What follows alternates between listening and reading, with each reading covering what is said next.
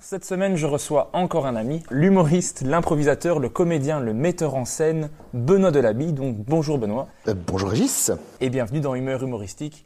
Alors comment ça va? Bah écoute, euh, ça va bien, c'est un peu le rush ici. Euh, on est euh, juste à deux heures de, du Mons Comedy Club, euh, de, le dernier samedi de chaque mois. Donc, euh, donc voilà, on est un petit peu dans l'urgence, mais je te consacre tout mon temps avec grand plaisir. Eh ben super. Ben donc justement, j'allais introduire par ça, mais tu viens me casser mon intro. Ben, c'est pas grave. Il n'y a pas de souci. Donc on est ici euh, dans un pub de Mons qui s'appelle le Citizen Fox, où tu organises le Mons Comedy Club. Donc à quelle fréquence Est-ce que tu peux un peu expliquer à nos auditeurs Très rapidement, ben donc c'est euh, comme je le disais une fois par mois, souvent le dernier samedi de chaque mois. En fait, c'est c'est très théorique parce que ça dépend aussi de mon agenda et donc comme je fixe les dates à l'avance, c'est moi qui les fixe, donc parfois c'est pas début du mois ou fin du mois, mais en gros un samedi par mois. Euh, on alterne entre des scènes. Euh, J'aime pas le terme scène ouverte, peut-être qu'on en reparlera plus tard, mais j'alterne avec des plateaux d'humoristes, 4-5 humoristes qui font chacun 15-20 minutes. Moi, j'estime que les humoristes n'ont pas le temps d'installer leur univers et donc ça n'a pas beaucoup d'intérêt de jouer 6-7 minutes. Et aussi des spectacles complets comme ce soir où c'est le spectacle complet de, de Fanny Ruet. Et donc voilà, on essaye plus ou moins une fois sur deux, mais c'est pas forcément euh, voilà, récurrent. Et on a aussi deux, deux best-of euh, au Théâtre Royal de Mons. Cette année, euh, on a eu le premier en novembre, décembre, en décembre, et on aura le prochain le 1er avril. Le 1er avril avec Nathan Drapa qu'on a reçu dans l'épisode précédent, que vous pouvez écouter, je vous en prie. C'est la troisième saison du Mons Comedy Club? Ça. C'est bien ça J'ai bien fait mes recherches. C'est bien. Alors pourquoi tu as voulu faire un comedy club? On va commencer peut-être par ça, parce qu'on on en parle déjà. Ok, ah bah alors, euh, il faut revenir au départ. Euh, quand j'ai commencé, euh, quand j'ai commencé l'humour, bah je, je bougeais tout le temps, tout le temps sur Bruxelles ou sur Liège. Et dans la région, il y avait rien. La région de Mons, mais même plus loin, quoi. Le plus proche était Lille, le Spotlight. Il y avait rien. Et donc, il y avait un café qui s'appelait l'Arcobaleno à l'époque. Et euh, quand j'ai commencé l'humour, je me suis dit, bah, tiens, je me fais des potes hein, dans le milieu de l'humour. C'est petit en Belgique, donc on se connaît un peu tous. Moi, j'ai un lieu sympa, on s'entend bien avec le patron, on peut faire des spectacles, on fait de l'impro déjà là-bas, du théâtre. Et donc voilà, j'ai décidé de faire des scènes ouvertes un petit peu. C'était euh, style 5 euros l'entrée, on se repartageait les bénéfices entre nous. euh, Il n'y avait rien d'officiel entre guillemets, droit d'auteur, etc. C'était vraiment plus un délire. Et puis finalement, ça a bien pris. Et du coup, après la deuxième saison, je pense, j'ai lancé le festival Montois du Rire. Donc on, s'est un peu professionnalisé. Et malheureusement, un jour, le- l'Arcobaleno, il y a maintenant 3-4 ans, 4 ans, je pense, c'est euh, bah, arrêté. Et on est venu chercher euh, ici au Citizen euh, Fox parce qu'ils voulaient lancer euh, justement des plateaux d'humoristes. Et dans la continuité, mais dans quelque chose euh, aller de vraiment un peu plus vraiment pro, euh, j'ai voulu proposer à Mons parce qu'encore une fois, alors entre temps, il y a d'autres plateaux qui sont créés. Maintenant, les plus proches, euh, c'est Charleroi. Il y a Soum qui a un plateau là-bas. Le, mer- le mercredi du rire, mercredi du une rire. fois par mois. Tout à fait, un peu le même concept, c'est dans le bar du théâtre, euh, très sympa. Et euh, lui aussi, ça fait quand même pas mal d'années qu'il fait ça. Et il y a eu un peu à la, Lou- la Louvière avec Nathan, mais c'est un peu en stand-by pour l'instant. Sinon, voilà, c'est pareil. Moi, les humoristes que je reçois ici, bah, la plupart, ils viennent, euh, bah, ils viennent pas de la région, parce qu'il n'y en a pas beaucoup.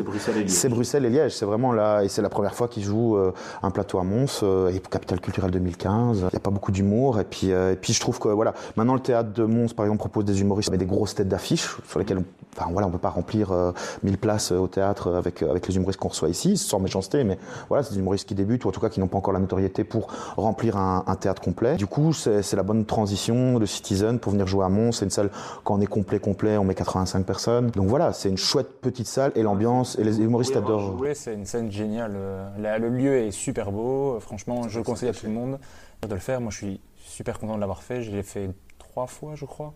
J'ai joué trois fois ici. l'ouverture. J'ai fait l'ouverture, j'ai fait fait. la première partie de Richard Richard Ruben ici, qui c'était génial, c'est un, un de mes meilleurs souvenirs euh, de scène. Et du coup, oui, tu reçois un petit peu tous les styles dans l'humour, ou tu te concentres plus stand-up?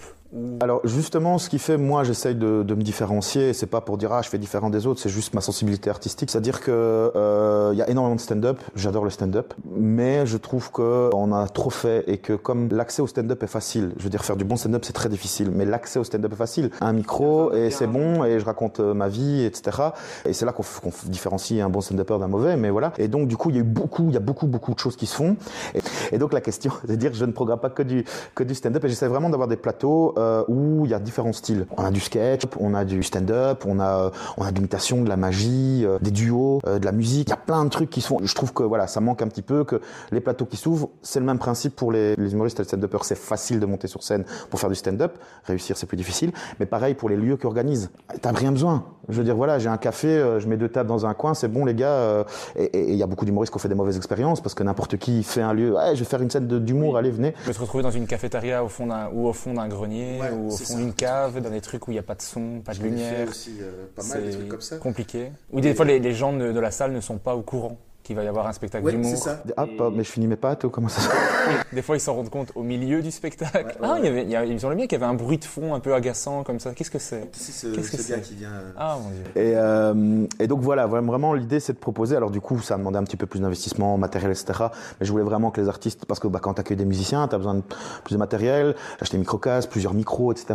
C'est des bêtes choses, mais il faut aussi avoir, euh, pouvoir accueillir les gens. Et c'est, je pense, ce qu'apprécient les humoristes quand ils viennent ici. Donc, j'ai plus trop besoin de pleurer pour avoir des humoristes qui viennent souvent c'est plus leur dire bah non j'ai pas de place ou euh, écoute euh, pour le moment euh, tu débutes attends un petit peu etc qui savent qu'ils sont super bien reçus que le public il est hyper chaleureux comme tu l'as dit et tu l'as bien vendu.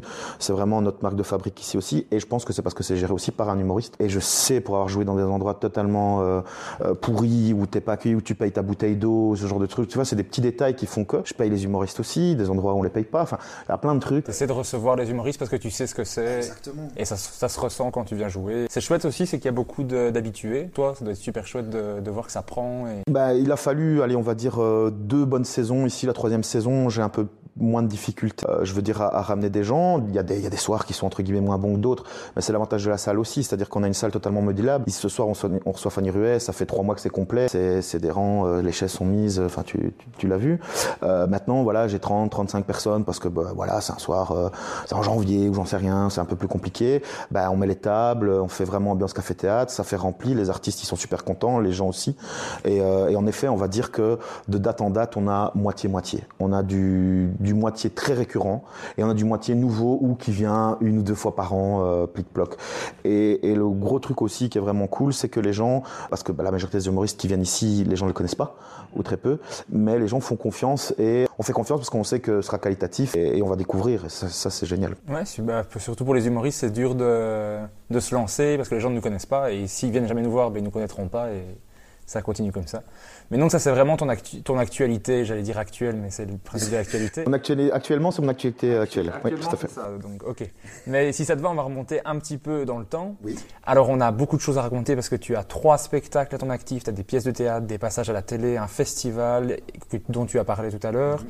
Euh, et un comédie club à toi maintenant. Et mon expérience dans le porno, on n'en parle pas On n'en parle pas, trop parce que c'est un, un, truc qui se veut un peu familial ah, pour, tout le monde. Euh, mais si tu veux, on parlera un petit peu de, de tes débuts avec le poney. J'avais dit que je ferais des blagues quand même. Mais je savais qu'on ne peut pas s'en empêcher à un moment donné. Euh, c'est dans les gènes, quoi. Alors, on va reprendre vraiment le début, début, début, début. Pour commencer, j'aimerais savoir si quand tu étais petit, mais vraiment euh, école primaire, maternelle si tu veux, euh, secondaire, est-ce que tu étais déjà un petit comique? Est-ce que tu aimais faire rire les gens ou au contraire, tu étais celui qu'on ne voyait pas, discret, dans l'ombre? Qui fait une petite blague à son voisin, qui le fait rire, mais qu'il dit pas que c'est lui. C'est marrant que tu en parles parce que c'est compliqué. C'est un peu L'idée, c'est qu'en fait, j'ai très peu de souvenirs de, de, de, de mon enfance, enfance. Euh, mais je sais que j'étais très timide. J'avais deux potes et on était toujours à trois. J'étais parfois un peu bavard. Je, dans les bulletins, ça que je vois dans les bulletins. Euh, bavard, mon fils a exactement les mêmes euh, les mêmes remarques. Mais euh, je veux dire, j'ai pas forcément souvenir d'avoir les petits comics, etc. Et j'étais pas le, le, le, champion de la classe. J'étais pas le gars qu'on voyait, le gars euh, charismatique ou quoi. Rien du tout. Moi, j'étais j'étais le petit gros euh, dans le fond de la classe ou au premier rang justement parce que voilà, je me démerdais pas trop mal à l'école, mais je faisais pas rire. Et le déclic, parce que je pense que ta question elle est par rapport à ça, c'est à l'adolescence, on va dire vers 14-15 ans.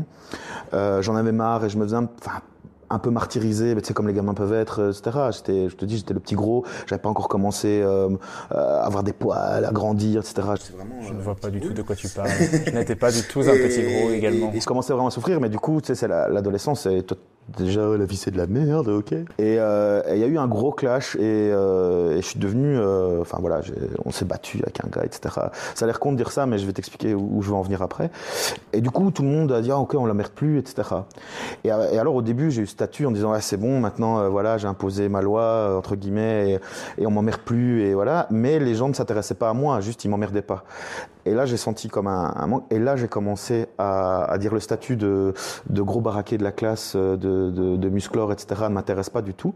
Mais par contre, euh, des gens qui commencent à, à, graviter autour de moi parce que je fais des blagues, parce que je fais un truc, etc., ça m'a vraiment intéressé.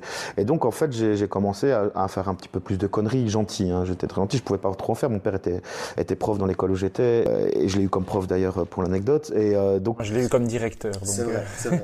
je l'ai eu comme directeur aussi. Et là, ça a commencé, c'est des petits trucs, et c'était, c'est pas une forme d'humour entre guillemets, mais à un moment donné, j'avais, j'avais entendu une blague, et je la racontais, et je je sentais que voilà, c'est l'époque où j'ai commencé aussi un peu le théâtre, un peu l'académie euh, à ce moment-là, et tout était un peu en lien. Et là, je me suis dit ok, et je préfère vraiment ce statut-là, c'est-à-dire qu'on m'embêtait plus parce que voilà, j'avais un statut dans la classe. J'étais pas le sale gosse, c'était vraiment un truc un peu mitigé, c'est-à-dire que voilà, je des blagues, parfois c'était un dessin, j'aimais bien griffonner, etc. Ou, ou rajouter des réflexions dans, dans un bouquin qu'on était en train de lire, qui faisait marrer mon voisin, c'est lui qui se faisait engueuler. Enfin, voilà, tu étais connu comme un, petit comique, quoi. un gars sympa qui fait des blagues et qui, qui Et j'ai commencé à m'ouvrir et du coup, de mes deux potes avec qui je restais tout le temps, bah, je me suis ouvert et j'ai eu d'autres potes et d'autres connaissances. Et là, vraiment, autant j'ai souffert entre guillemets euh, euh, mon adolescence et mon enfance, autant le début de l'âge adulte et ou en tout cas la fin de l'adolescence, là je me suis vraiment euh, découvert quoi. Ok, super. Et est-ce que quand tu étais petit ou même pendant l'adolescence, est-ce que tu avais déjà un contact avec l'humour? Je veux dire, est-ce que tu allais voir des spectacles? Est-ce que tu regardais la télé? Est-ce que tes parents étaient forts? On regarde l'humour ou pas trop? Moi, je suis la génération bon week-end. Hein. C'est-à-dire qu'avec les parents, euh, c'était euh, c'était le dimanche, hein, si je dis pas de bêtises, euh, et c'était on regardait bon week-end, quoi, cette émission culte. et donc, je veux dire, mes parents étaient pas forcément, on n'allait pas voir des spectacles d'humour avec mes parents, on n'allait pas forcément au théâtre, etc. Mais il y avait cette culture-là, et je voyais tous ces humoristes, et je pense que ça m'a imprégné. Je me suis jamais posé la question, mais clairement, j'avais un truc récurrent qui passait toutes les semaines avec des humoristes bah, de toute la, génération précédente. Mais ça, c'était une émission, on sait pas si on aura l'occasion d'en parler, il faudrait trois heures de podcast, mais qui manque en Belgique c'est vraiment, c'était belge à fond, quoi. C'était des humoristes qui venaient des nouveaux, des gens qu'on connaissait pas, parce qu'il n'y avait pas la diffusion comme les réseaux sociaux et tout qu'on a maintenant. C'était vraiment la belge. Des gars, c'était dans un café. Euh, même si c'était un décor, mais c'était dans un café et les mecs buvaient de bière, quoi. Ouais, Nathan, Nathan en a parlé dans le dernier podcast, mais malheureusement, moi, je connaissais pas l'émission. Ah, il faut que tu. À mon avis, il y a moyen de retrouver des images sur YouTube ou quoi. À mon avis, il doit y avoir des gens. Ah, mais je vais, je vais faire une recherche là-dessus, mais du coup, ça te plaisait déjà? Je, je pense euh, que ça me plaisait déjà, en tout cas que ça m'a marqué d'une certaine façon. Peut-être pas sur le moment même. J'ai attendu à les débuts de l'âge d'adulte où là, je me rappelle avoir été voir euh, Eric et Ramsey, Jamel Debbouze, allez, le, le black québécois. Anthony Cavana. Anthony Cavana merci. Franck Dubosc, là, là oui, c'était vers la, la, vingtaine d'années, quoi. voilà, c'est plus tard, c'est plus tard, ouais. Et j'avais vu que après l'adolescence, enfin après le secondaire, tu as voulu faire le conservatoire, mais là, il y a eu un refus des parents. Et du coup, tu n'as pas fait, tu n'as pas fait le conservatoire, mais tu as fait l'architecture. Est-ce que c'est un gros regret? Est-ce que c'est un truc que tu te dis, ah, si seulement j'avais pu faire le conservatoire, ou au final, tu te dis, je suis content de la, la route que ça, que ça a pris? En fait, j'ai eu un gros regret jusqu'à il y a encore 7, 8, 9 ans, un peu, au moment après, un peu après que j'ai commencé l'humour et qui m'a donné d'autres possibilités, où ça m'a bloqué certaines portes de ne pas avoir fait le conservatoire. Et maintenant, je te dis, ça fait 7, 8 ans où euh, je, je regrette pas du tout et je suis même content de ne pas l'avoir fait parce que je vois euh, plein de gens autour de moi qui ont fait le conservatoire et ils font rien. Enfin, c'est pas méchant de le dire, hein, je veux dire, ils font autre chose. C'est compliqué. Oui, c'est pas parce que tu as fait le conservatoire que tu as une place dans un théâtre. Travailler avec des gens qui font le conservatoire, etc. Je trouve que c'est une très bonne école et je fais un parallèle avec l'architecture euh, où j'ai appris l'architecture où en fait, euh, bah, tu as un prof qui va dire, OK, moi j'aime les fermettes. Et donc tout le monde va faire des fermettes, mais moi ça me parle pas les fermettes. Moi j'aime bien, je sais pas, faire l'architecture en béton, euh, lissé, euh, des trucs très modernes. Mais, mais tu sais que si tu veux réussir avec ce prof-là, tu dois faire des fermettes. Et donc tu te forces, donc tu apprends des choses, mais sur un truc que t'as pas envie de faire. Et tu es un peu formaté. Ben, pour moi, le conservatoire, et je veux pas dénigrer le conservatoire du tout, si j'avais pu le faire, j'aurais peut-être pas le même discours, mais de ce que j'ai pu voir ou, entendre avec des gens qui ont fait le conservatoire et qui ont réussi le conservatoire, etc. C'est-à-dire, ben voilà, j'ai tel prof, et donc je, je, je, suis une telle optique de, euh, euh, de théâtre, d'apprentissage, etc., euh, d'art vivant. Tu vois, on est parti vraiment sur le théâtre. Et moi, avec ce que j'ai eu, et, tu l'as dit, tu as commencé ton podcast par ça, en disant metteur en scène, comédien, humoriste, improvisateur, etc. Bah, je pense que si j'avais fait le conservatoire, j'aurais pas cette vision de vouloir faire toutes les choses. J'ai une grande théorie qui dit que tout s'imbrique, c'est-à-dire que je me nourris de tous les arts que je peux faire. C'est-à-dire que je vais me servir de l'impro pour le one one man, je vais me servir de du one man pour le théâtre, je vais me servir de, ce que j'ai de mes expériences de mise en scène pour ça, enfin voilà, du, du cinéma, des petits courts métrages que j'ai pu faire, etc. Tout, tout s'imbrique. Et je pense que si j'avais fait le conservatoire, je n'aurais peut-être pas cette ouverture d'esprit, je serais parti vers un truc théâtre ou, ou cinéma, etc. Et ça m'aurait pas permis d'avoir ça. Et même mes études d'architecture, euh, humainement, sont, ont été géniales, même si c'est pas ça que je voulais faire, mais ça m'a donné une vision artistique. Et il y a plein de choses que j'emploie dans le boulot maintenant, euh, dans, dans un production, dans, dans, tout ce que je peux faire. Tu sais, ça peut être juste un peu d'infographie, faire son affiche, machin, etc. c'est des trucs que j'ai appris à la, à l'archi. Tu vois ce que je veux dire? Toutes, ces choses, voilà. Et, et l'ouverture, l'acoustique d'un lieu, c'est con, hein, mais c'est comme maintenant, j'arrive dans un théâtre, etc. J'ai des trucs sur l'acoustique, sur euh, travail de décor, dans la mise en scène, euh, les couleurs, etc. Et tout, en fait, tout ça, ça m'a, ça m'a apporté énormément. Ça t'a enrichi. Et, mais grave. Et...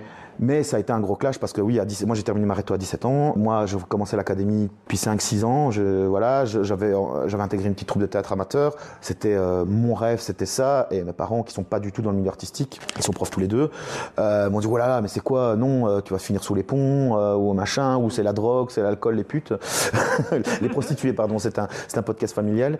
Euh, bah, tu le dis bien mieux que moi. Bien, dur à. Et j'ai fait l'archi par désespoir en disant c'était le truc qui était un peu artistique tu vois, je faisais un peu de dessin, euh, voilà. Et euh, finalement, je suis pas resté dedans. J'ai, enfin, j'ai fait toutes mes études, j'ai fait mes 10 ans de stage, j'ai travaillé comme indépendant jusqu'au moment où j'ai, dit mais arrête de l'habit, euh, t'es pas du tout dans la bonne voie, tu es en train de t'embarquer là et, et, ça te plaît pas, ça te plaît pas, arrête. Et voilà. Mais je regrette pas. Bah tant mieux, parce qu'il fallait que j'en parle à un moment donné. Ah mais c'est très bien, non mais je, je, le vis très bien euh, et ça a été toujours dur avec mes parents et puis puis jusqu'à quelques années où maintenant ils se rendent compte que oui maintenant ils font partie de ta maison de production. En as, en as, tu l'as mentionné à un moment donné? Oui, ADB Productions, la boîte de prod, bah, c'est à dire que oui, euh, il me fallait trois personnes pour créer ma boîte de prod et euh, donc euh, je suis actionnaire majoritaire, mais j'ai mon père et ma mère qui sont logiquement les deux personnes en qui je peux avoir le plus confiance. Et je veux dire oui, mon, mon père s'implique un peu, il fait un peu la compta, etc. Donc toi aussi, donc voilà, si, si vous venez au Mons Comedy Club jouer, si des humoristes écoutent ce podcast vous aurez des belles photos, de, de belle qualité. Non, c'est vrai. Et ce soir, c'est moi qui les prends parce qu'il est pas.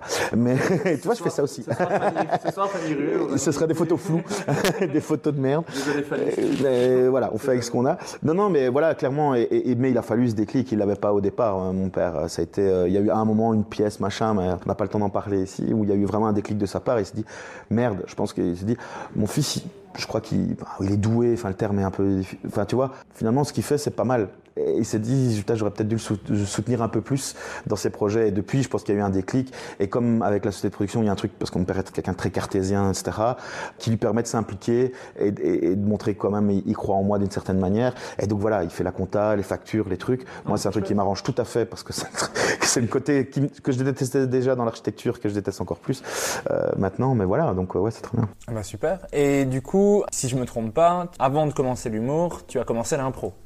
Tout à fait. Donc, et l'impro, qu'est-ce que ça t'a apporté? Comment t'as commencé?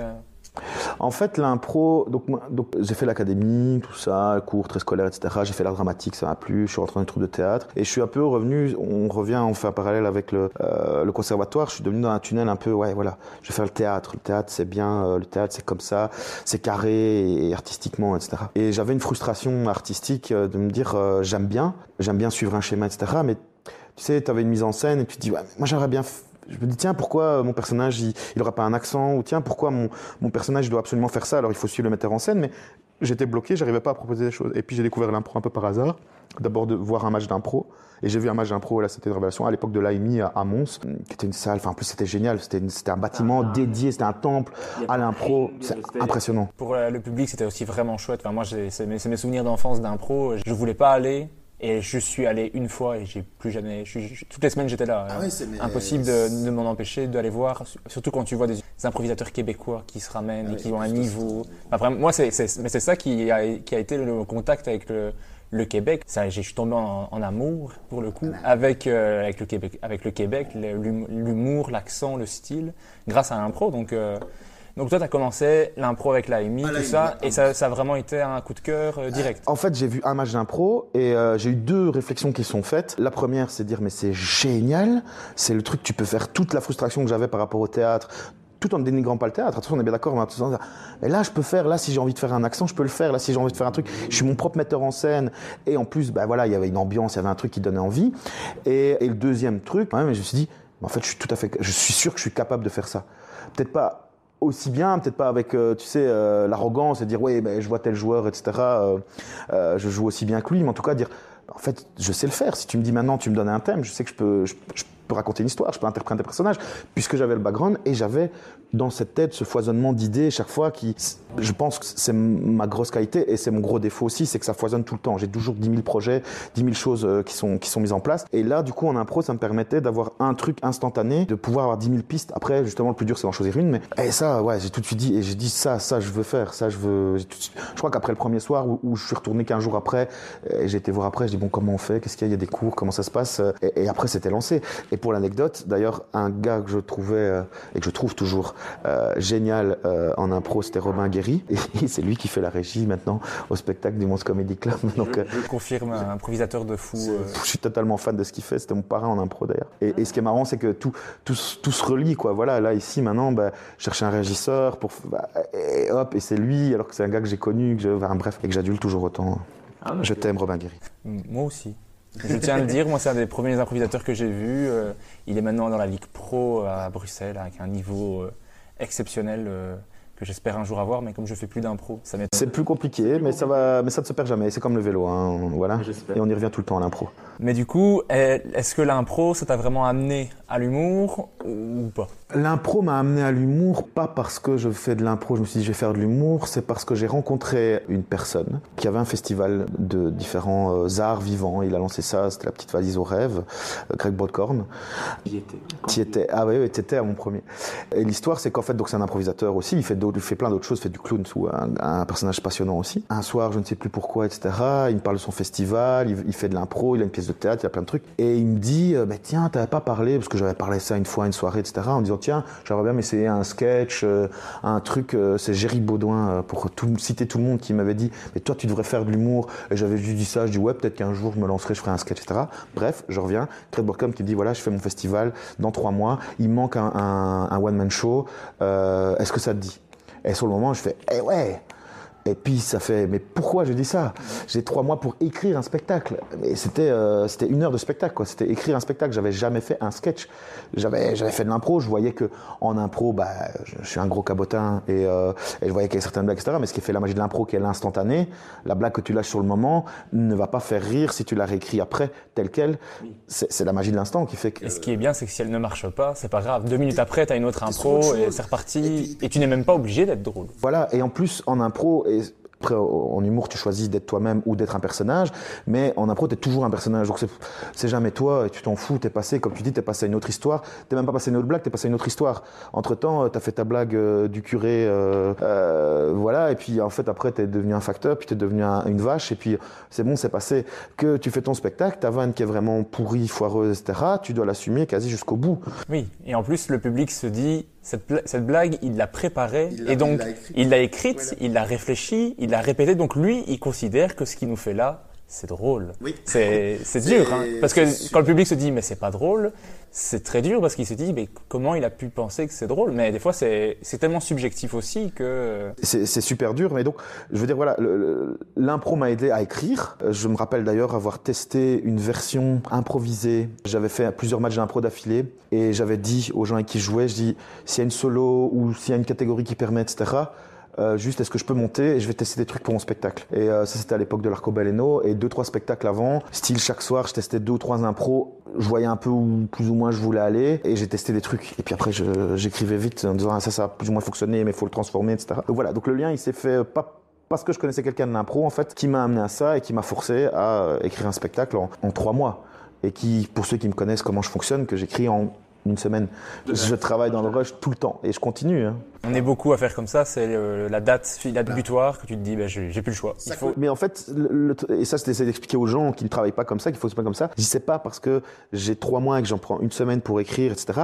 Moi, pendant ces deux mois et demi qui sont passés avant, j'ai fait que cogiter j'ai fait euh, que, que, que, que, réfléchir à ça, parfois prendre deux trois notes sur un post-it, etc. Mais et en fait, quand tu te mets devant ton clavier ou devant ton, ton stylo et ta feuille, c'est à ce moment-là que tout se met en place et que tu as réfléchi. Si tu vraiment rien fait et que tu as oblitéré ça, c'est pas possible. Il y a quelques personnes qui le font.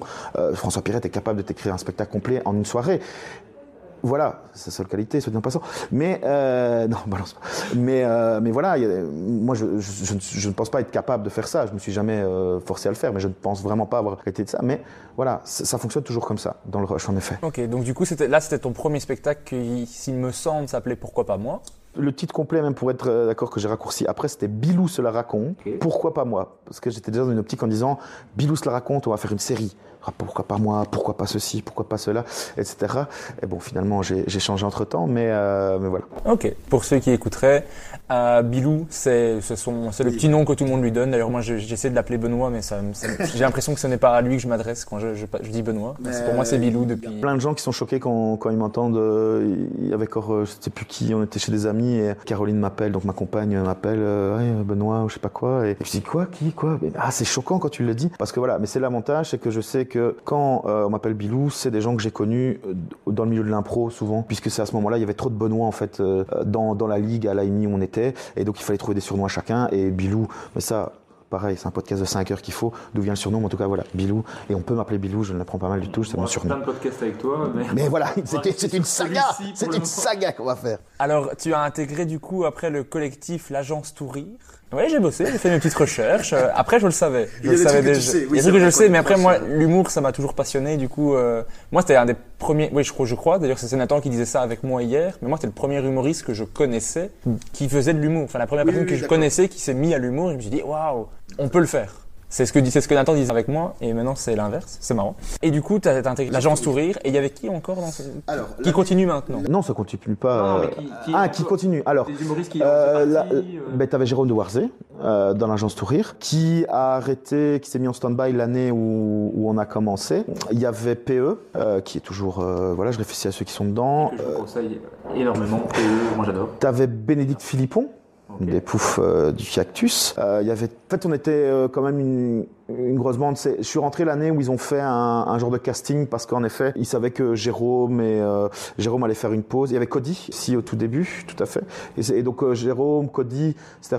On, faire une pause et donc ils ont fait un genre de grand casting d'humoristes et puis il y a eu sélection. Enfin, il y a eu des trucs, et des, workshops ensemble pour voir comment ça fonctionnait. Et, donc on est rentré, on a été quand même un, un, certain nombre à rentrer. Et finalement, en voyant comment ça se passait, il y en a plein qui ont arrêté, etc. Enfin, il se passait pas mal, hein, mais je veux dire, c'était, on avait un spectacle logiquement à écrire tous les mois. Donc c'était des réunions, c'était de l'écriture, chacun de son côté, on se revoyait, on testait, etc. Et puis, puis voilà, le, concept, je trouvais génial. Et c'est un concept que j'aimerais euh, un jour relancer.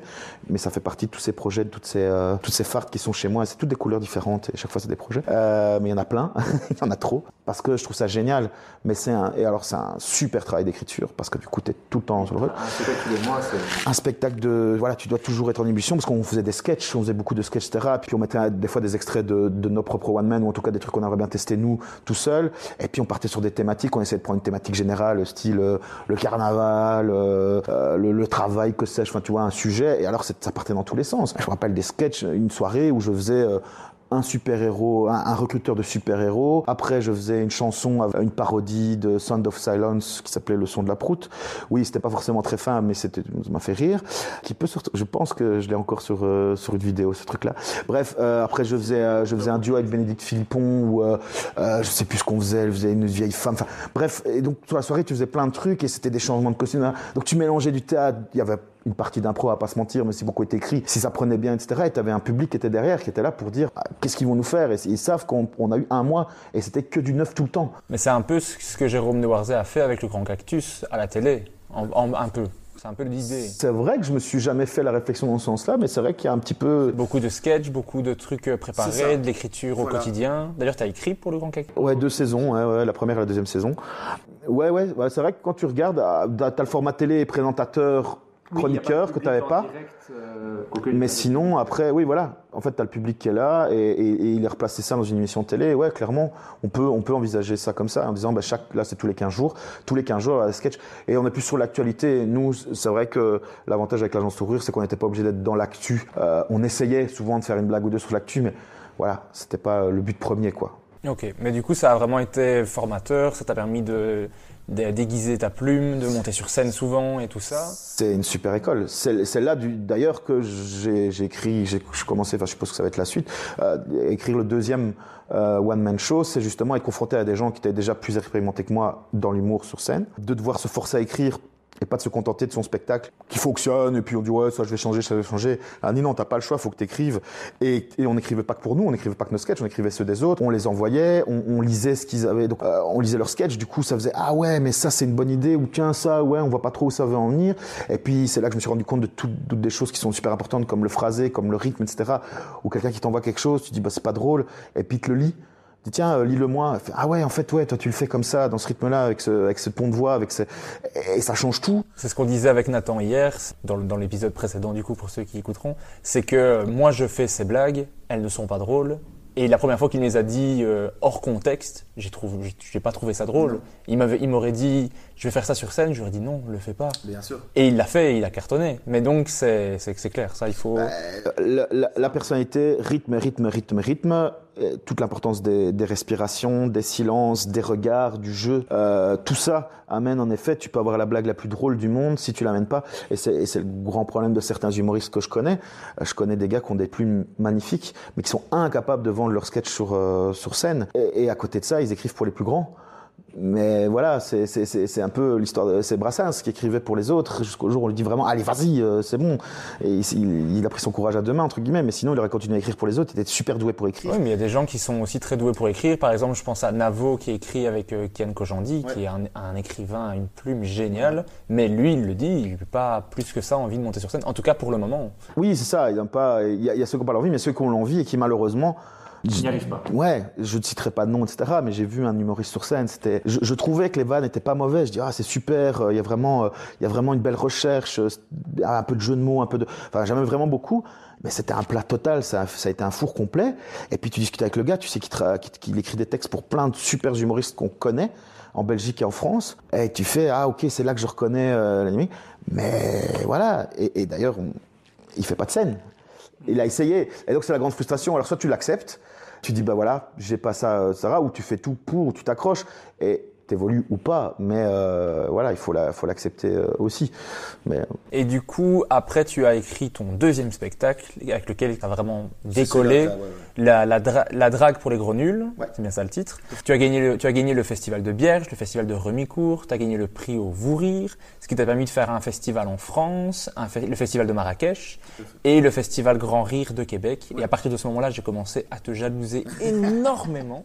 Avant, ça allait, je te jalousais euh, moyennement, mais je me suis dit, il a pas de cheveux, moi j'en ai.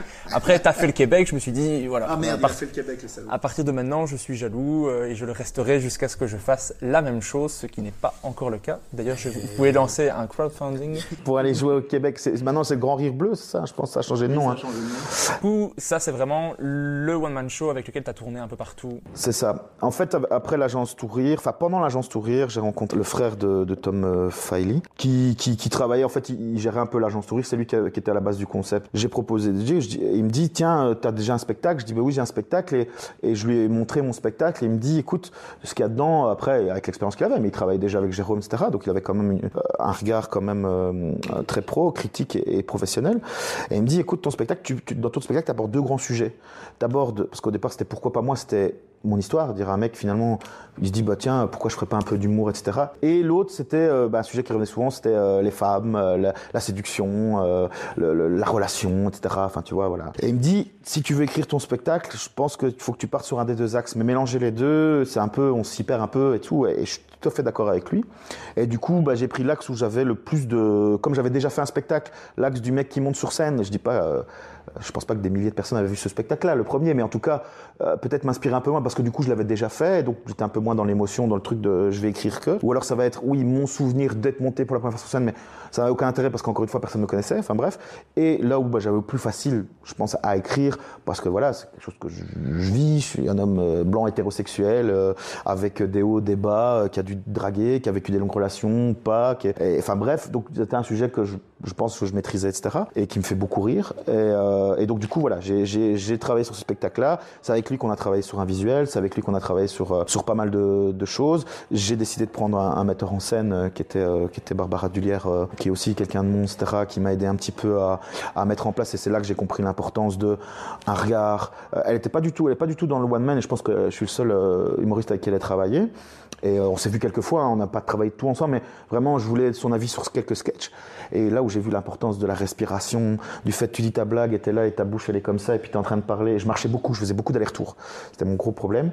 Et me dire, attends, mets ta pause là, tac, Là, tu dis, là, tu, tu, mets ta punchline. Tu, vois, on n'utilisait même pas le vocabulaire humoristique parce que c'est pas un, un monde qu'elle connaissait. Et moi, je commençais à le découvrir. Donc, euh, les mots comme punchline, etc., c'était pas, ça venait pas en bouche. C'était, euh, elle avait même un vocabulaire théâtral. Et dire, et je pense que cette vision théâtrale m'avait beaucoup aidé. c'est là que j'ai vraiment fait le tri, me dire, mais oui, mais tu dois te nourrir de tout, du théâtre, tu te nourris de, de, de l'impro, du one man, etc. Bref, et donc c'est ce spectacle-là qui était le plus abouti. J'avais mon format 15 minutes et mon format 8 minutes. Et c'est ça qui m'a permis d'aller commencer à faire des festivals avec un 8 minutes, euh, parce que c'est souvent le format qu'on demande un festival, 10 minutes max, etc. Euh, avec un format efficace où, où, je savais que ça fonctionnait, que, que la majorité des, des, vannes fonctionnaient, que j'avais un potentiel sympathie pour certaines choses, etc. Qui me permettait d'amener mon spectacle complet si on le désirait. Parce que je veux dire, euh, souvent le sketch séparé du spectacle complet, parfois les spectacles n'ont rien à voir. Mais là, on comprenait ma thématique. C'est là que j'ai commencé voilà, à utiliser des visuels, etc. Enfin, plein de choses, à, ce que ce soit un personnage, et plus Benoît Delaby qui présente, mais un personnage de conférencier qui a mon même nom que moi. Mais en tout cas, ça me permettait de faire plein de choses. Bref, c'est le spectacle qui m'a permis de voilà d'aller faire le festival. Et la même année, oui, j'ai gagné Bierge, euh, Rémi Cour. J'ai aussi des premières parties pour Rochefort parce qu'ils ont un festival off entre guillemets. Et voilà. Et l'année d'après, j'ai proposé le, le, le vous rire. Et euh, mais voilà. Donc c'est vraiment un spectacle où j'ai pris plaisir et où j'ai commencé à faire pas mal de scènes, des super scènes, des scènes tout à fait pourries. Là, on vient au début en disant que tu tombes sur, sur tout et n'importe quoi, où tu commences à vendre ton spectacle. Et ça, c'est le truc euh, où tu as un centre culturel qui vient te voir et dit voilà, on a vu, oh, c'est bien, ou qui te propose une première partie, puis qui adore et dit on va t'acheter ton spectacle, c'est combien? Et là, tu te dis combien je peux vendre mon spectacle? On peut, vendre ce spectacle, je, peux, je vais te payer parce, parce que je me rendais bien compte que quoi, il y a certaines scènes, tu étais un peu rémunéré, mais parfois, euh, les prix que tu gagnais sont des prix de papier, c'est-à-dire, voilà, euh, où on te donne une première partie, où on machin, etc outre le Vourir, qui pour moi est le seul festival qui donne un vrai prix euh, par rapport à ce qu'il vise, parce qu'ils te permettent d'avoir une visibilité à l'extérieur, et que sans dénigrer du tout les festivals de Rémicourt, qui malheureusement enfin, existent sans exister encore, Bierge qui n'existe plus, maintenant c'est euh, Zigo, Matico, euh, Kata, je ne sais pas quoi.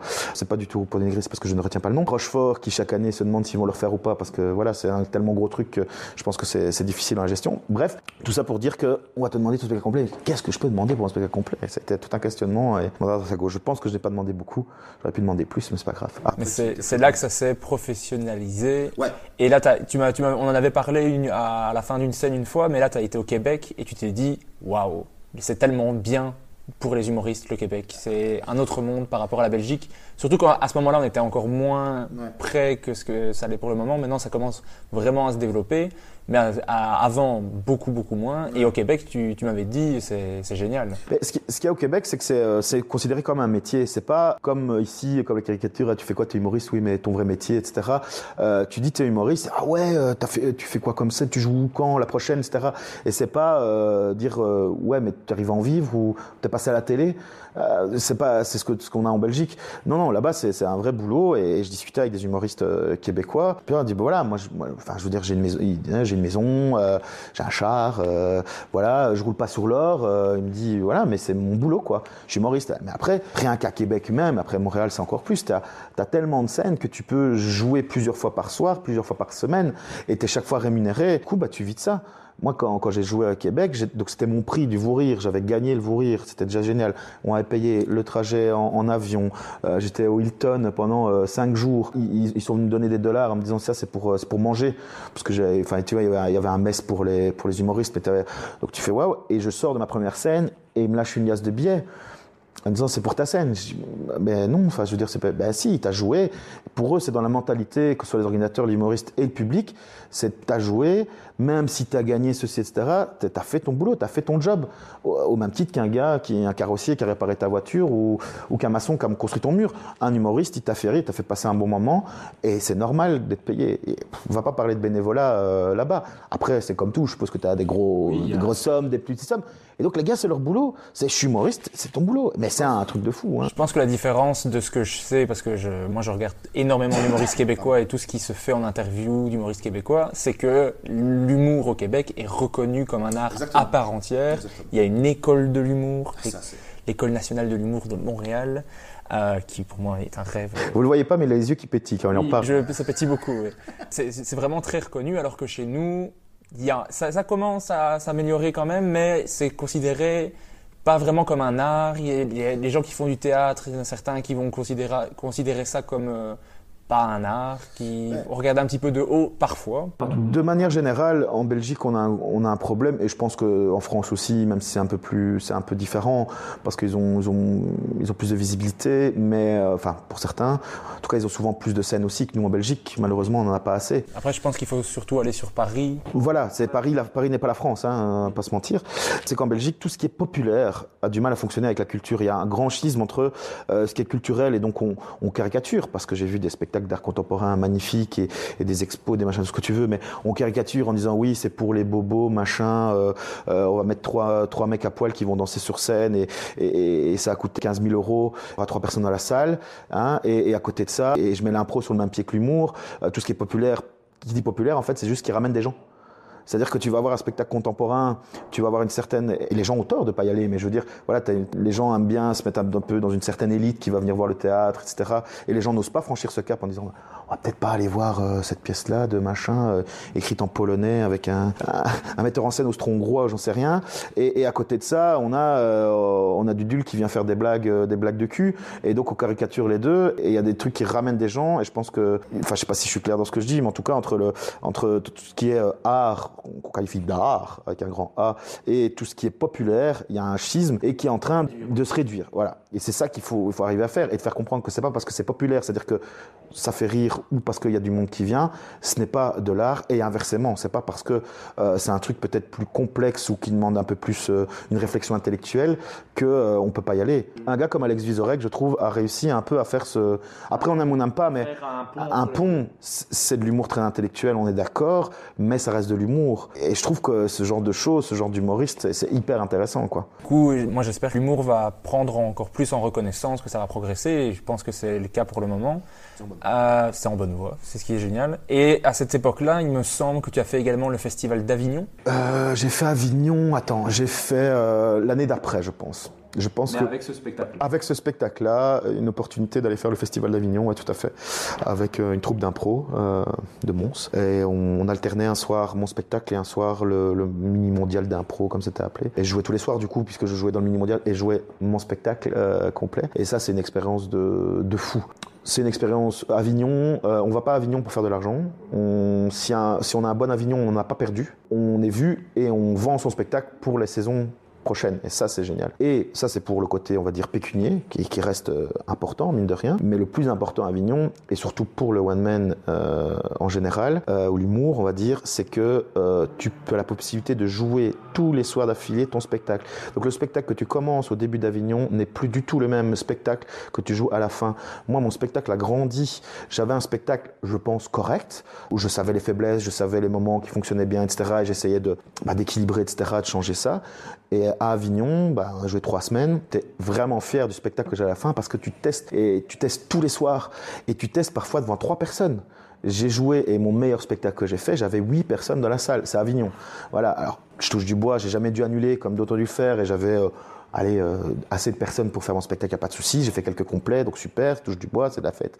Mais mon plus bas, c'était 8 personnes, dont 3 personnes qui faisaient l'entrée. Donc j'avais 5 personnes qui étaient là. C'est le meilleur spectacle que j'ai jamais fait de ma vie, de, la drague pour les nuls. C'est le meilleur spectacle. Parce qu'on a les mecs qui sont là, ils sont dans ton salon. C'est tes potes. Et tu leur racontes tes blagues, ce que tu as fait, mais alors du coup tu pars en impro, etc. Tu connais tous leurs prénoms, tu interviens, etc pour, je pense, pour les humoristes, parce que je pense qu'il y a, pas mal d'humoristes qui t'écoutent aussi, euh, et Avignon, euh, je pense que ça devient un, c'est un bon exercice. Pour moi, c'est pas un truc Très honnêtement, ça c'est ma réflexion, à faire tous les ans. Je pense qu'il faut y aller quand tu as un spectacle qui commence à fonctionner, mais que tu as besoin de rôder et euh, tu as besoin d'être vu. Après, c'est la guerre, hein, c'est-à-dire que tu, tu, tu, te bats pour donner des flyers pour avoir des gens, et après, tu as des gens qui viennent te voir et qui disent Ah, bah tiens, ton spectacle m'intéresse, euh, tu as un agent, etc.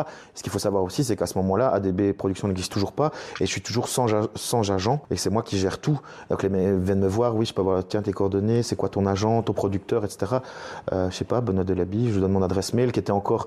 Non, j'avais déjà changé à l'époque, mais pendant, au début, j'ai commencé l'impro, c'était Winnie le petit ourson. euh, et après l'avoir donné une ou deux fois, je me suis dit, hum, j'ai peut-être changé d'adresse, parce que ça ne fait pas très trop.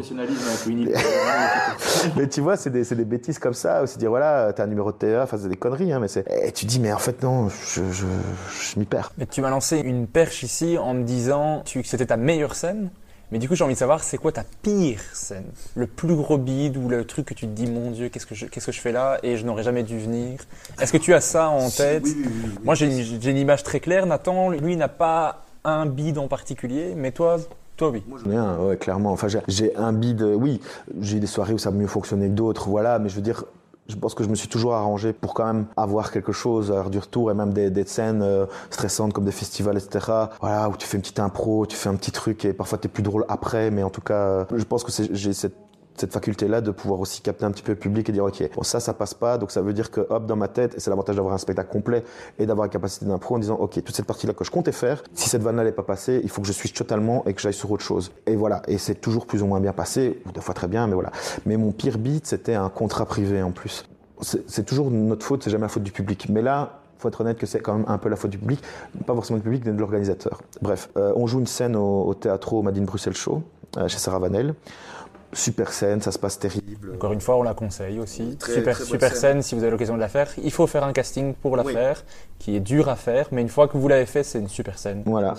Et il faut pas hésiter euh, avec Sarah de aussi de l'inviter quand vous faites des scènes en live, parce que je pense que les castings, pour en parler, j'ai du mal avec les castings privés de vas-y fais tes blagues, etc.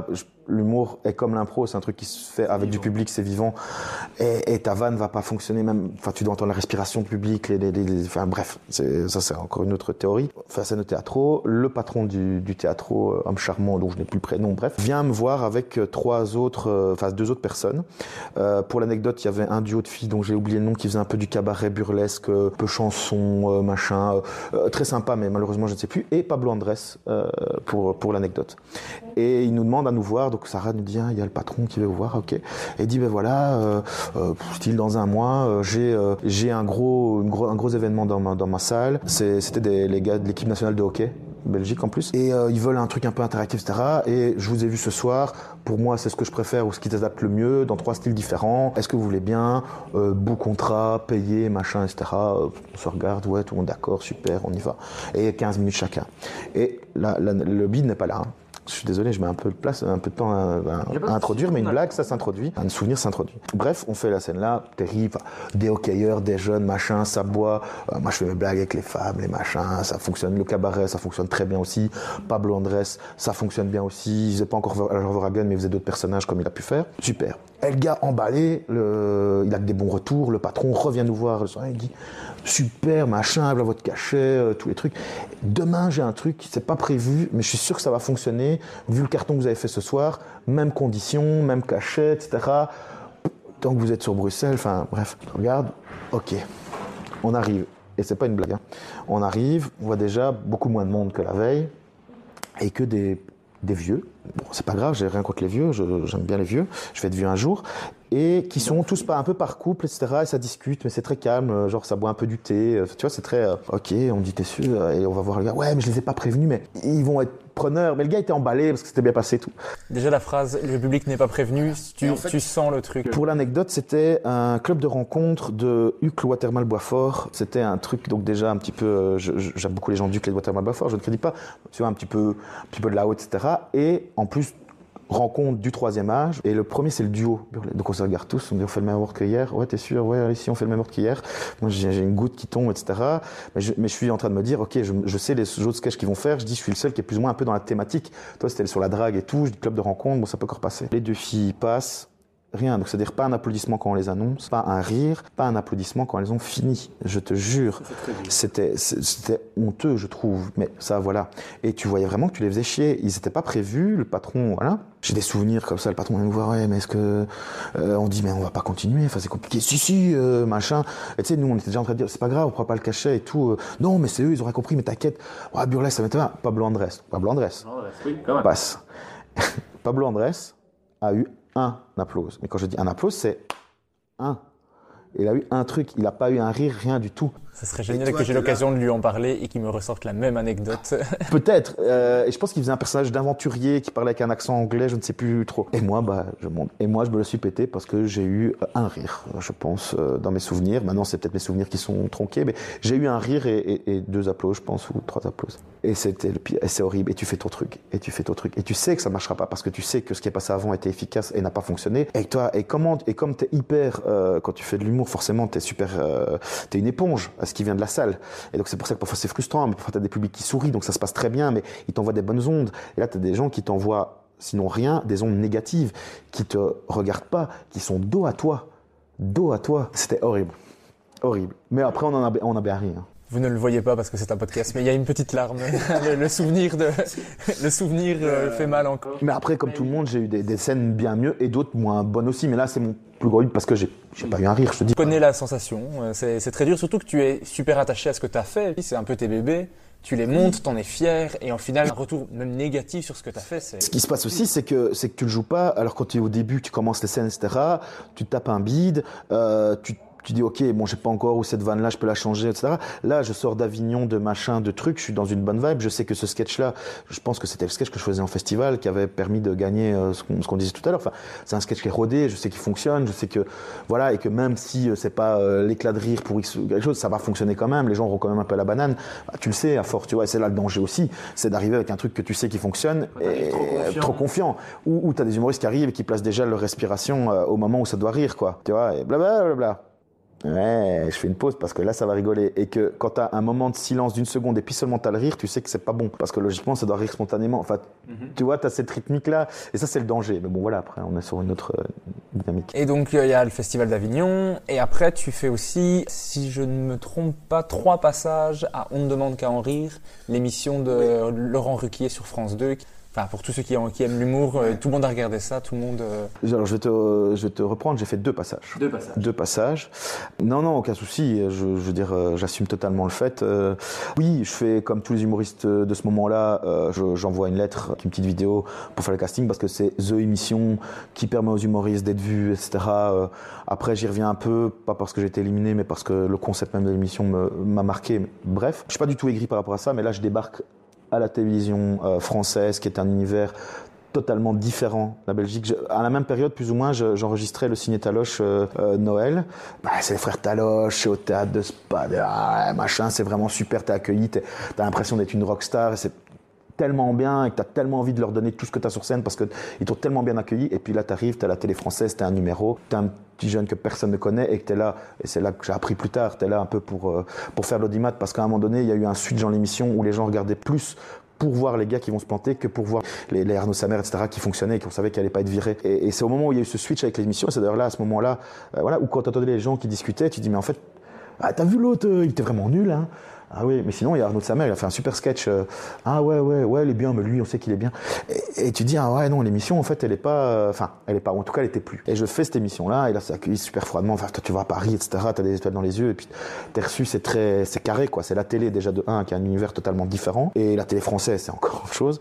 Et un spectacle du mois. Et je fais mon, mon sketch, donc tu reçois un thème, et t'as une semaine pour écrire, euh, je pense, une semaine ou, ou, cinq jours, je ne sais plus. Enfin, bref, pour écrire. Sur un thème imposé. Sur un thème imposé, voilà. Et donc, bon, heureusement, j'ai un peu expérience d'écriture et tu fais ton truc et tu fais ton premier passage et ça se passe pas trop mal je crois que j'avais 12 ou 13 euh, sur 20 à l'époque, etc. Donc c'est dire tu peux repasser, euh, mais c'était pas hilarant. Euh, c'était mon sketch sur le requin, je pense, euh, un truc sur voilà le requin, Justin Bieber, etc. Enfin bref, quand tu te regardes, tu te dis ouais, ok, bon ça, ça, ça, mais c'est chaud parce que tu dis, tu as des sketchs que tu dois roder. Là, c'est un sketch que tu n'as jamais fait.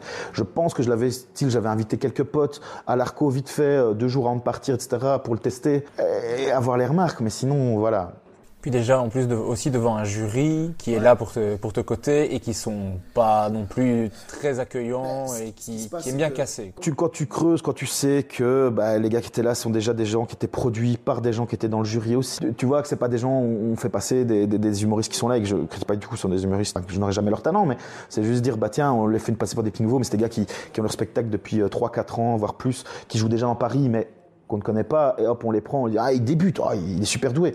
Ah non, le mec, il a juste ce spectacle. Arnaud de sa mère, par exemple, qui, soi-disant, débutait, ça faisait 10 ans qu'il faisait ça. et, d'ailleurs, il a joué son spectacle qu'il jouait quand, et après, c'est, il a gagné, enfin, il a fait On demande qu'à en rire, machin, etc. Et pendant X temps, il a tourné avec son ancien spectacle, qui, à l'époque, ne remplissait pas du tout les salles, et qui, après, remplit euh, Forêt Nationale et compagnie. Enfin, voilà, c'est tout le jeu. Je me suis pas amusé J'ai été stressé tout le long. Euh, j'ai trouvé d'être jugé comme ça, euh, c'est dur. J'ai l'impression qu'ils étaient durs plus qu'ils ne devaient l'être. Moi, je voyais ça plutôt sur un côté un peu paternaliste, un peu dire ah ok ça c'était bien, etc. J'ai voulu leur parler après l'émission, tu sais, parce qu'ils oh, sont moins, etc. Rien à foutre. Je dis mais pour la prochaine, ce que je dois changer, enfin à votre avis, je, je, te le fais comme ça. Ils partaient.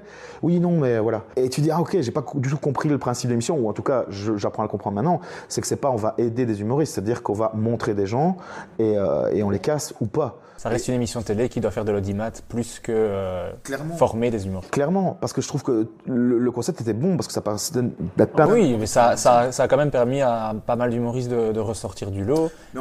Quelqu'un comme Arnaud de sa mère, c'est quand même vraiment, ça aurait quand même été vraiment dommage que personne ne, ne le connaisse alors qu'il a un un talent. Il n'y a pas que lui. Hein. Les Belges qui sont passés, euh, bah, certains sont blottés. Euh, je crois que si je dis pas de bêtises, hein, vérifier, mais je crois que Jérôme Dewarzé l'a fait, il a été éliminé. Il a fait, euh, il a fait un, même pas un passage. Je crois qu'il n'y a que Zidani qui a fait plusieurs passages. Plus, Bénédicte Philippon sur la fin a fait quelques passages, si je dis ah, pas de bêtises. Je, pense. Je pense que c'est Bénédicte oui, qui a fait plusieurs passages. Bah, Zidani n'avait pas forcément besoin de ça. Elle fait pas plus de scènes. J'ai pas l'impression, en tout cas, qu'elle fait plus de scènes maintenant qu'elle n'en faisait avant parce qu'elle a fait On ne demande qu'à en rire. Je pense. Après, je ne suis pas. Euh, voilà, Zidani, j'ai vu qu'un de ses spectacles et donc voilà, un retour un peu mitigé, c'était pas l'expérience de ta vie, clairement. Non, voilà. Et la, et la, deuxième fois, clairement, j'ai retardé au max. Donc au départ, ils m'ont pas rappelé. Je dis bon, c'est mort. Puis après, ils m'ont demandé. Et puis j'ai dit, euh, je sais pas, machin. Et tu vois, je trouvais des excuses en disant oui, mais j'ai un tournage. Enfin, j'inventais un peu aussi des couilles, il faut être honnête, parce que je sentais que c'était pas ce qu'il me fallait, etc. Et puis à un moment donné, ils m'ont dit écoutez, si vous dites encore non, on vous rappelle plus. Enfin, vous comprenez, etc. Et je dis oui, c'est vrai que c'est con, c'est une bonne chance, c'est une, c'est un truc important. Et je l'ai fait. Et très honnêtement, ce sketch, il est introuvable, je sais, parce que il, est pas sur YouTube. J'ai vérifié. Il était pas bon déjà de 1 et ils n'ont pas compris euh, aussi où je voulais aller et je l'ai mal exprimé. Donc c'est ma faute, hein, on est bien d'accord. Et je dis ok, c'était un truc un peu absurde, etc., un peu très humour belge, et, et c'était pas ça. Et c'est pas ce que j'avais proposé. Et voilà, et, je me souviendrai, après je vais, je arrêter avec ça, je me souviendrai toujours de la phrase de Roland Ruquier, qui, parce que j'avais fait un truc sur le sketch, c'était l'année, euh, donc à l'époque c'était euh, l'année du dragon, je pense. Et il dit, ah, en tout cas, euh, cette année sera pas votre année, hein, genre pour te casser. Et puis, et puis moi je lui ai juste répondu, et ça, ça a été gardé au montage. Je dis, bah, ça va, je vais être papa, c'était à l'époque où j'allais avoir mon fils. Je dis, ça va, je vais être papa, etc. Et là, tu as eu Ruquier qui a dit, euh, bah oui, c'est vrai, qui on est, nous, ça tombe, euh, le gars, il va être super connu dans, dans trois ans. Enfin, il y a la part des choses, oui, je suis éliminé de l'émission, un échec personnel, mais c'est tout quoi. Oui, ça n'a pas, ça n'a pas changé ta vie dans un sens. Clairement, c'est ça que je voulais mettre un peu l'église au milieu du village en disant oui, c'est pas, euh, voilà, c'est une chance que je n'ai pas et c'est autre chose quoi. Et je pense qu'un peu après, tu as lancé le festival Montois du Rire. Ouais. Ah, c'est plus ou moins cette période-là. C'est hein. plus ou moins cette période-là. Euh, tu, tu, tournais avec ton spectacle et tu as, à ce moment-là, lancé le festival Montois du Rire. Tu voulais avoir un festival dans ta région. Quoi. Continuer, voilà, tout à fait. C'est comme les scènes fonctionnent bien, les scènes à l'Arcobeleno, qui avait pas de festival d'humour, parce que pareil, c'était Micourt, Bierge, Rochefort. Enfin, tu vois, c'est tous euh, dans une. T'avais rien dans, dans, dans le Hainaut, voilà, même un peu plus loin. Et donc, du coup, je dis, bah, pourquoi pas? Et c'était un sans prétention. C'était un petit festival avec plusieurs dates dans le, le café-théâtre Cobaleno à l'époque et une date à Abel Dubois avec une tête d'affiche, euh, comme on a eu, on a eu Jérôme de Warzé, on a eu euh, Fabien Le Castel. Euh, voilà, on remplissait un peu plus une grosse salle et puis on faisait un concours aussi. Je voulais un concours vraiment différent aussi, où, avec vraiment des jeunes artistes. Après, voilà, et qui étaient issus des scènes ouvertes. Ça, ça, tout s'est mis un peu en place, ça s'est professionnalisé un petit peu à ce moment-là, quoi. Bah, J'en profite que j'ai l'occasion pour encore te remercier pour le festival. Parce que moi, c'est ma première scène de toute ma vie devant un public. Enfin, j'avais déjà fait devant des amis, mais ça compte pas. Euh, je l'avais fait devant un public qui ne savait pas ce que j'allais faire et tout ça. Et donc moi, ben, merci beaucoup. ça, m'a plaisir. Et tu, tu, as gagné. Euh... J'ai jamais gagné. T'as jamais gagné J'étais en, en, finale euh, deux fois et en demi-finale une, fois. Je ne sais plus exactement, mais je n'ai pas gagné. Je m'en serais rappelé, mais en tout cas moi ça m'a lancé, ça, ça allez, je me suis dit, ça, ça marche. Il y, a, eu un, contact avec le public et ça a été bien ah reçu. Ça a été bien reçu. Et puis l'évolution que tu as eue, euh, même si le podcast n'est pas dédié à ton travail, tu as, tu as vraiment une évolution de fou. Euh, et, le fait de voilà d'avoir fait ce festival-là, oh, tu as fait les scènes ouvertes, puis du coup tu as fait le festival, puis après le festival, ça t'a donné la, possibilité de jouer plus longtemps aussi. Et, de, et, comme tu dis, devant des publics et de se tester, parce que bah, devant ses amis, c'est bien, c'est un public et c'est parfois pas le meilleur public parce que c'est un public très critique. Mais, euh, mais voilà, tu sors de ta zone de confort et c'est ça qu'on voulait. quoi. Mais Nathan en parlait hier parce que c'est aussi, c'est aussi le festival qu'il a lancé, donc c'est rien que pour ça. Euh, merci. Moi, j'en profite. Euh, il faut, faut remercier les gens quand, quand ils sont là, quand ils sont en face de toi, au bout du micro. Mais non, mais je, t'ai déjà remercié euh, dans le passé, je pense, et si je l'ai pas fait, je suis vraiment désolé. Bah non, mais t'inquiète, je pense que tu l'as fait, tu sais. Il y, en a plein d'autres qui le font pas, mais toi, je suis quasi sûr que tu l'as fait. Et donc, il y a eu combien d'éditions du festival? On a eu euh, la dernière, en fait, on a une édition qui a dû être annulée à cause des attentats, et on devait jouer à Belle du Bois justement, et euh, ça a été un gros problème parce que mes gens annulés 3-4 jours avant, quoi. Et on va être très honnête, ça a été. Et après, on l'a décalé, mais plusieurs mois plus tard à Soigny, donc festival Montois du Rire qui se passe à Soigny, dans une salle d'école, parce que c'était le seul truc qu'il y avait. Parce que j'avais, enfin après, c'est pas le but de ça et c'est pas forcément envie d'en parler, mais le financier est quelque chose qui, est important dans la production, dans, dans la création d'événements, etc. Et que cette annulation a, fait un gros trou financier et, aussi une grosse perte de, euh, de public. Parce que même si t'as beau expliquer que c'est pas de ta faute, que c'est l'RTBF qui a décidé, l'RTBF qui appartient à l'État, qui a décidé de fermer toutes ces salles de spectacle parce qu'il y a eu les attentats, etc. Et leur dire, mais c'est pas de notre faute. Je dis, bah c'est bon, ton festival, j'aimerais plus te voir, t'as annulé, je, me faisais une joie de venir, je venais avec papy, avec mamie pour l'anniversaire du gamin. Et après, tu dois te recréer tout ça. Donc il y a eu un creux. Et après, on a refait une version ici euh, avec le Citizen Fox, etc., plus light, euh, qui a bien fonctionné comme il fallait pour une première saison. Et euh, là, pour le moment, on a été en pause la saison dernière et on est sur un, mais ça, j'en dis pas plus, sur un autre truc la saison prochaine. Ouh, teasing. Teasing. J'espère en savoir plus d'ici là. Mais on, verra. Mais de toute façon, tout, on peut trouver toutes les infos ben, il y a, en fait, moi, je centralise tout. Donc, sur Facebook, il y a festival, il y a la page Festival Montée du Rire, Mons Comedy Club ou Benoît Delaby, où bah, tout est un peu lié. Et c'est pour ça que je regroupe tout. Plutôt que de créer 12 000 sites internet, moi, tout est regroupé sous le nom benoîtdelaby.com, sur mon site internet. Et il y a des onglets, euh, Comedy Club, ADB Productions, etc. Parce que comme je suis un peu la pierre angulaire du truc, alors ce que je fais, c'est que j'achète des pages internet, par exemple pour Mons Comedy Club, j'ai acheté euh, monscomedyclub.be.com et tu cliques sur l'onglet, tu es redirigé vers l'onglet qu'il faut sur ma page. Mais plutôt que de créer des sites chaque fois différents, tout est recentralisé là. Donc tu retrouves tout. Et sinon, benoîtdelaby.com, et logiquement, c'est euh, à jour, euh, c'est plus ou moins à jour. Super. J'ai encore plein plein de questions, mais on est un peu à court dans le temps. Parce qu'après, je vais devoir euh, tout doucement. Mais en, en rapide, qu'est-ce que tu aimes le plus dans l'humour? C'est vraiment le truc que tu te dis, c'est vraiment ce truc-là qui, qui, fait que j'aime l'humour et que je m'en détacherai jamais. Ok, donc moi, personnellement, oui, ok, c'est pas un humoriste ou quoi, c'est ce que j'aime dans l'humour. Contact, l'instantané. Le, le, le, côté où t'as pas de faux semblants, c'est un truc et tu mets tes tripes quoi tu mets ton cœur. C'est ça le plus gros truc. C'est-à-dire quand ça fonctionne, c'est juste énorme. Ça fait du bien à l'ego, certes, mais ça fait du bien à tout. Et quand ça foire, bah, t'es tout seul. Tu peux pas dire. Euh, c'est comme une pièce de théâtre. T'es un gars qui a pas donné la réplique ou, ou, un match d'impro où bon, t'étais avec des gars qui peut-être un peu, t'es pas sur la même dynamique. Là, t'es tout seul. Et, et souvent, même si maintenant c'est de moins en moins, mais souvent c'est toi qui as écrit tout seul, c'est toi qui as mis en scène, c'est toi qui as fait tout seul. Voilà. Et donc c'est le plus, c'est le truc le plus kiffant quand ça fonctionne. C'est juste indescriptible. Mais quand ça foire, bah ça foire. C'est toi. Mais euh, en plus, c'est vrai, c'est super honnête. C'est quelqu'un qui, dans le public, s'il n'a pas ri, ben, il n'a pas ri, tu le sais. Et, c'est ultra honnête. Il y a... ouais, moi, c'est vraiment un côté que j'aime bien aussi. Tu as aussi lancé un troisième spectacle euh, qui s'appelait Ma vie est inspirée d'une histoire vraie, avec beaucoup de sketch et un petit peu plus de stand-up dedans euh, aussi. En fait, le, le, le concept, quand j'avais parlé de l'amour, je voulais parler de la mort. D, c'est que ma frustration, c'est que je jouais un seul personnage, qui était le conférencier, du début à la fin. Moi, j'adore le stand-up, j'adore les personnages, etc. Euh, je m'étais dit, j'aimerais bien trouver un concept qui me permet de, de jouer plein de personnages sur scène, mais d'enlever un peu ce côté vieillot du sketch, qui a parfois, le sketch souffre un peu de ça, de ce côté un peu, c'est ce qu'on faisait avant, ou c'est ce que fait François Pirette, c'est ce que fait, c'est ce que font les taloches, etc. Après, on aime ou on pas, mais tu vois, il y a ce côté un petit peu vieillot parfois, qui n'a rien à voir avec la qualité, juste avec le fait de, voilà, de, le voir un petit peu ancien. Et là, voilà, j'avais trouvé un concept de dire, bah, tu sais, c'est un mec qui meurt. Donc, comme ça, on peut parler d'un sujet qui m'interpellait c'est comique hein, évidemment, toujours dans l'humour, et qui avait ses RTT, ses réincarnations temporaires test, qui lui permettaient d'aller 5 minutes interpréter un rôle, dire tiens, euh, tu peux devenir une instite maternelle, un, directeur de maison de repos, etc. Ce qui me permettait de forcément m'amuser avec ça, et, ça c'était le spectacle, c'est le troisième spectacle, qui, est toujours d'actualité, même s'il n'est pas, si je ne, je ne le vends pas, je ne le joue pas pour l'instant. Hein. Si je vais reprendre, il y a des chances que ce sera avec celui-là, ou avec euh, une drague pour les nuls 2.0, parce qu'il avait vraiment bien fonctionné. Ok, super. Alors pour conclure, je t'avais dit un petit peu avant que j'avais une petite, un petit passage que j'appelle l'interview name dropping, name dropping où je te vais te demander un petit peu de me répondre à chaque fois avec un nom d'humoriste, peu importe, homme, femme, québécois, américain, français, serbo-croate, ce que tu veux. Il y a beaucoup euh, d'humoristes serbo-croates? Ah, ça, ça, commence à se développer pas mal, mais il faut parler serbo-croate, c'est compliqué. L'humoriste pour toi qui est le plus sympa que tu aies rencontré dans la vie?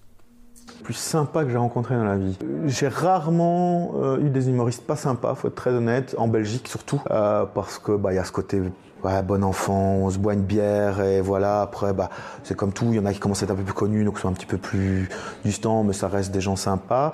Euh, moi, je vais dire Bruno et Vincent Taloche euh, parce, parce que clairement, et ils m'ont aidé comme ils ont pu le faire. C'est grâce à eux que, que j'ai fait tout ce que j'ai fait en grande partie, même s'ils étaient plus discrets, etc. Ils m'ont pas produit, etc. Mais c'est juste que voilà. Et je sais qu'encore, si j'ai un souci, je peux téléphoner. Vois, on, on, se croise encore plus régulièrement. Et ils sont vraiment pas, c'est vraiment pas des images. Parce que ça, par exemple, il y a des humoristes. Euh, je parle des têtes d'affiche ou des premières parties que j'ai pu faire où euh, en public c'est ouais machin et en privé ils t'envoient chier, ils en ont rien à foutre de ta gueule parce que t'es pas connu. Euh, eux, vraiment, ils sont comme ils sont, comme on peut le voir à la télé, ils sont super généreux, ils sont super ouverts, et d'ailleurs, c'est les seuls gens dans le milieu où tu vas demander ça à n'importe quel humoriste, ils vont tous te dire, ah ouais, les frères sont géniaux. Ils, ne sont fâchés avec personne. Les mecs, c'est impossible de se fâcher avec eux. Et d'un plan tout à fait personnel aussi, je rajouterais au fait que c'est des super businessmen. J'ai beaucoup de respect pour ce qu'ils ont réussi à faire, à continuer à faire de l'humour, mais en même temps, ils ont, ils ont fait leur truc et chaque fois qu'ils font quelque chose, ils le font très intelligemment et je trouve ça très très fort. L'humoriste qui t'inspire ou qui t'a inspiré le plus? Euh, qui m'inspire toujours, c'est Alexandre Astier. Je me doutais, j'aurais pu noter Alexandre Astier à côté. Moi, je pense que si je devais euh, changer de sexe ou devenir homosexuel ou qui serait d'accord, je pense que je suis amoureux de ce gars-là, je vais pas mentir. Tout. Et lui, c'est pareil. Parce que tu vois, c'est. C'est remarqué, voilà, c'est ça. Et c'est comme je disais le frère Taloche pour autre chose avant, c'est j'apprécie l'humour, j'apprécie les deux, deux seules en scène qu'il a fait, euh, que ma joie demeure et l'exoconférence, que je trouve super efficace, tellement bien faite. J'adore Camelot, etc. Mais j'adore tout ce qu'il fait autour et j'adore quand il parle, quand il y a une interview, mais n'importe quel sujet. Je, je, trouve que ce gars est. Non, et donc l'humour pour moi c'est pas que il y, a, tout ce qui va autour. Je suis très sensible à ça en fait. Et c'est pour ça d'ailleurs j'ai eu la possibilité, on l'a pas dit, etc., d'aller à Paris euh, tester mon spectacle. J'avais une proposition de jouer dans une salle pendant six mois, etc. Et que je n'ai pas accepté parce que entre autres j'ai mon petit qui était là, etc. Et tout. Et j'ai vraiment fait un choix en disant ok, je sais que peut-être je laisse passer la chance de ma vie ou pas, hein, parce que je connais beaucoup qui étaient à Paris qui sont revenus la queue entre les jambes, mais et d'autres qui ça a super bien fonctionné, donc on ne sait pas. Mais j'ai fait le choix en disant ok, moi j'ai envie de rester en Belgique, j'ai envie de nourrir tout ce que j'ai en Belgique, beaucoup dans ma région. Et donc du coup voilà, je sais que j'ai peut-être empêché une carrière internationale ou pas, on va pas se mentir. Hein. Euh, l'humoriste qui t'a surpris dernièrement, une découverte où tu t'es dit waouh, impressionnant. Nathan citait Roman Fressinet. Alors, moi, c'est euh, Kian Kanjandi alors c'est pas un nouvel humoriste, c'est pas un gars qui débarque, mais je le découvre comme humoriste parce que j'ai regardé son spectacle complet. Et bah moi je connaissais The Bref, je trouvais, je trouvais efficace, mais je trouvais que lui était efficace, mais je trouvais l'écriture, euh, tout ça, tout était efficace dans, dans cette série, dans cette mini-série. Et que là, sur scène, j'ai trouvé le, fonctionnement à l'écriture.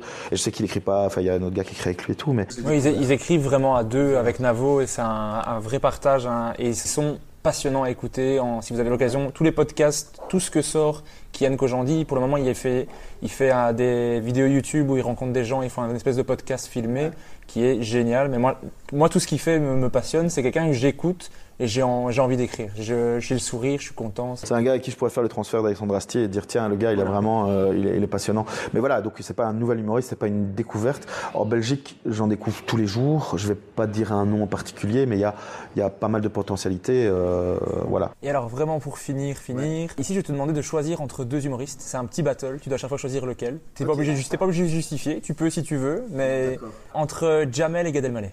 Gad Elmaleh. Pirette et Jérôme Warzé. Jérôme de Warzé. Desproges et Coluche.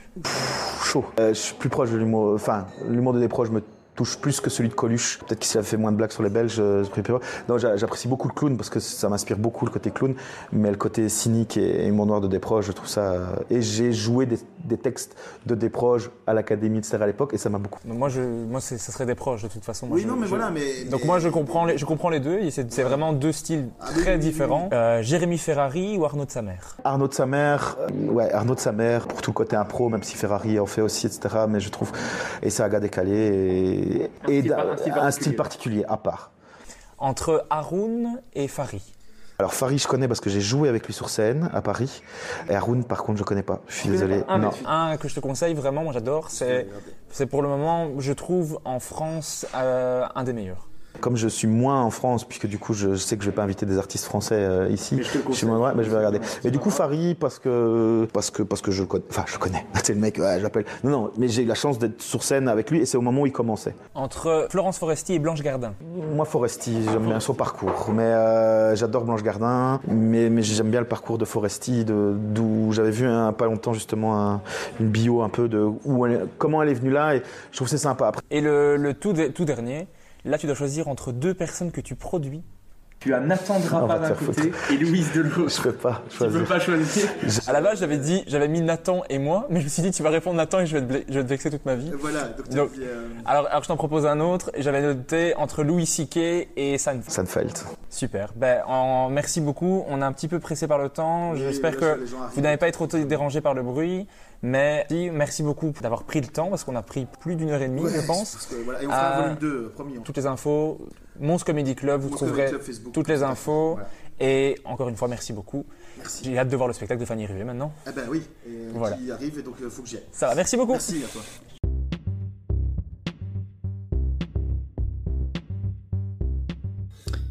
Merci d'avoir écouté Humeur Humoristique. N'hésitez pas à donner votre avis, à vous abonner et à le partager autour de vous. Si vous avez détesté, écoutez le suivant. Il sera mieux. Bisous.